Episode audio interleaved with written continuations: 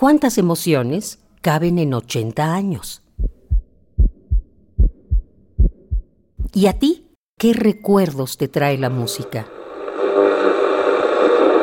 Súbele el volumen a la radio, que el viaje a través del tiempo está por comenzar.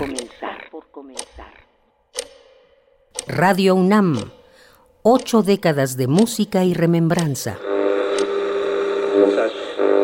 Lanza una pregunta al viento. Si tienes la radio encendida, ella la atrapará. Deja que su lenguaje devele eso que sospechas. Deja que sus ondas te consuman.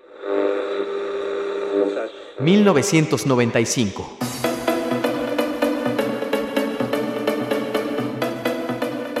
Se cumplen 50 años del fin de la Segunda Guerra Mundial, y por esta razón, la ONU lo declara año para conmemorar a las víctimas de este conflicto bélico, además del año para la tolerancia.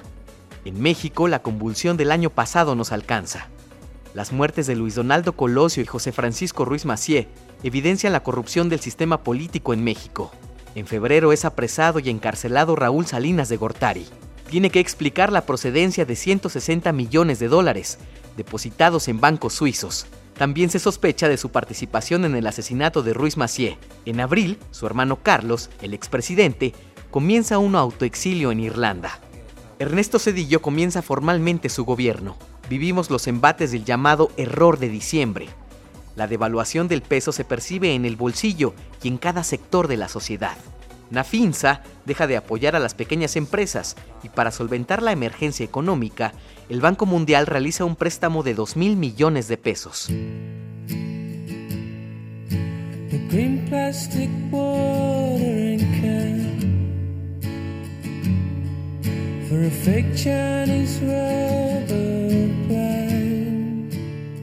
1995.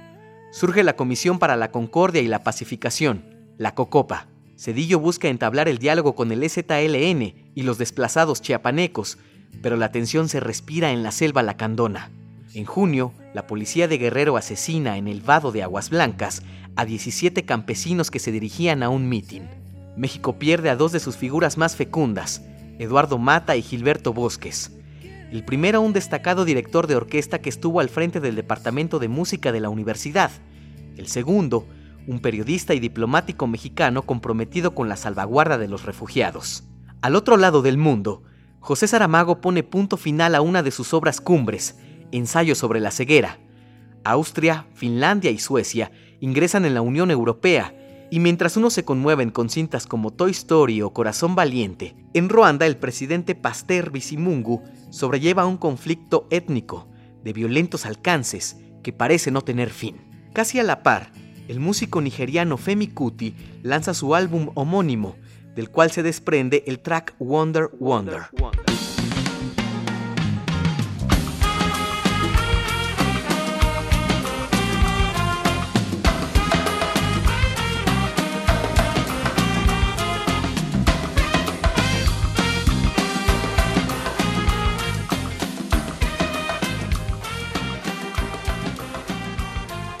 En 1995 navegamos a través de Internet Explorer y vimos al arquero colombiano René Higuita hacer su famosa atajada del escorpión. La primera vez que yo hice el escorpión lo hice en una publicidad. Entonces me decían que, hiciera lo que hice en el comercial y empecé a hacerlo, hacerlo, hacerlo, hacerlo, pero hacerlo, no sé cuándo se me iba a presentar la oportunidad y se me presenté mueble. Es entonces cuando a Radio UNAM llega Felipe López Veneroni, que con apoyo de Víctor Guerra y Alejandro Pisanti llevan la radio a la red. Gracias a esto, la estación llega a oídos en Suecia, Alemania, España e Italia.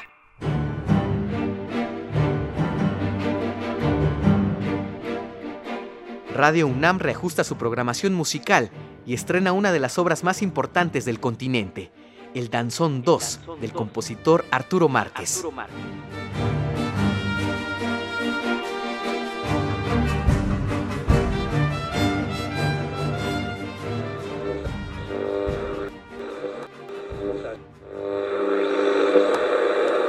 Radio UNAM, ocho décadas de música y remembranza, porque la vida se mide en canciones, historias, instantes.